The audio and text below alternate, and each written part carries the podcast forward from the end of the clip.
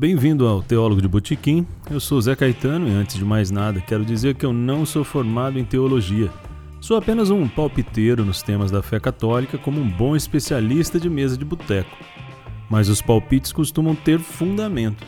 Aqui você vai encontrar o que há de mais interessante em teologia botequismática e quem sabe vai se sentir confortável nesse bar simples e sincero, aberto a todos os amigos que querem ter aquele momento de bate-papo com tranquilidade. Seja bem-vindo, pegue seu copo e saúde. Há algum tempo eu escrevi um artigo que foi publicado na Gazeta do Povo.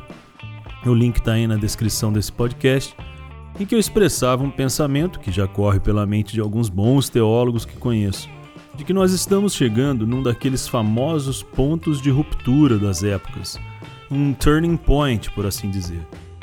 Inclusive, naquele artigo, atrevido que sou, Comparei essa época pós-moderna, muito doida em que vivemos, com aquele período que antecedeu a degringolada do grande Império Romano. Não que as razões estricto senso da queda do Império Romano como tal sejam semelhantes, ainda que possam ser numa análise mutatis mutandi, mas as coisas que aconteciam naquele mundo parece que se repetem hoje, porém com diferença de velocidade causada pelas redes sociais a devassidão moral parece ser a mesma, se não pior. E com ela vem a desorganização do tecido social.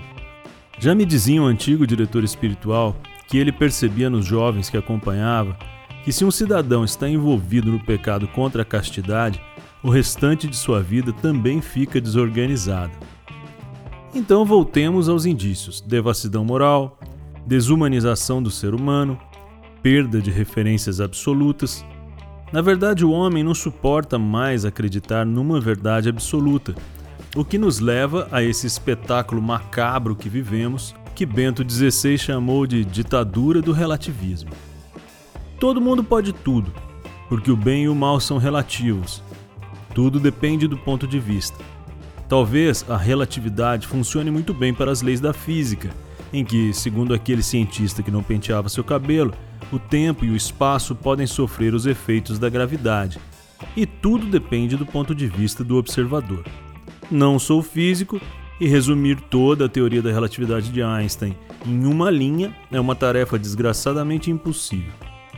E é aí que meu coração começa a divagar pela história e pela literatura. Olhando para todas as desgraças da humanidade e todos os períodos de ruptura da história, Será que Deus nos abandonou à nossa própria sorte? Claro que não, pequeno gafanhoto.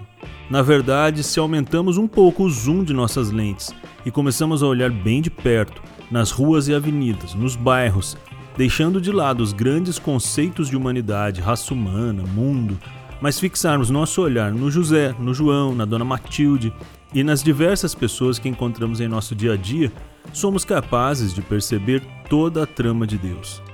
Guardem bem essa frase, que também foi tema de outro artigo de minha autoria para a Gazeta do Povo.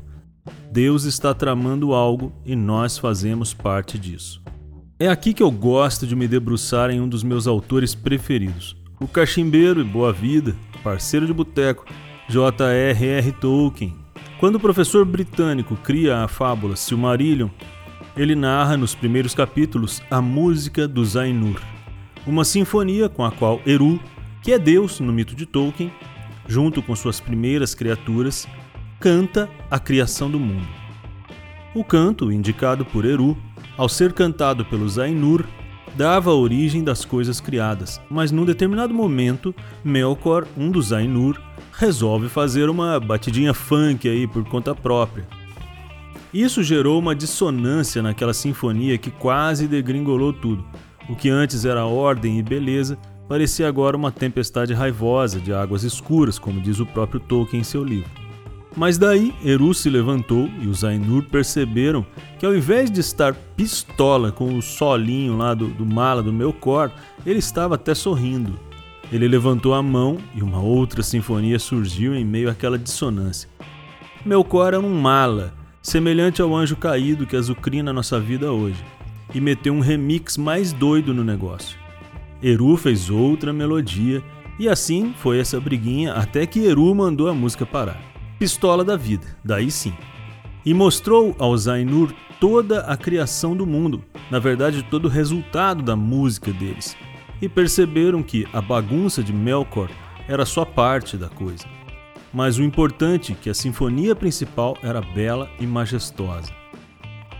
Hoje eu acredito que estamos vivendo este momento de dissonância em que o nosso Melkor, nosso Morgoth, isto é, o capiroto, esteja tentando zoar mais alto a sinfonia da criação de Deus. Eu fico pensando que quando o Império Romano começou a ruir, as pessoas mais simples e que mais amavam a Deus também olharam para tudo com tristeza. Poderia até ter passado pelo coração de alguns que Deus havia abandonado o mundo. Mas daí, Deus Nosso Senhor levantou sua mão e outra melodia cresceu em meio à dissonância e surgiu a cristandade. Uma era em que Cristo era o centro da vida das pessoas e aí surgiram as universidades, os mosteiros, os hospitais e uma infinidade de santos e sábios. Hoje estamos em outro desses momentos em que o nosso Melkor tenta aumentar o volume da musiquinha endiabrada dele. Mas sim, haverá um momento em que Deus levantará novamente a sua mão e uma nova melodia surgirá. Deus não nos abandona, ao contrário, se olharmos mais de perto a trama de nossa vida, vamos perceber que ele e todos os seus servidores mais fiéis, Maria Santíssima, os santos, os anjos, estão dando um duro danado para nos ajudar, mesmo em meio ao cenário tempestuoso de águas escuras que estamos vivendo.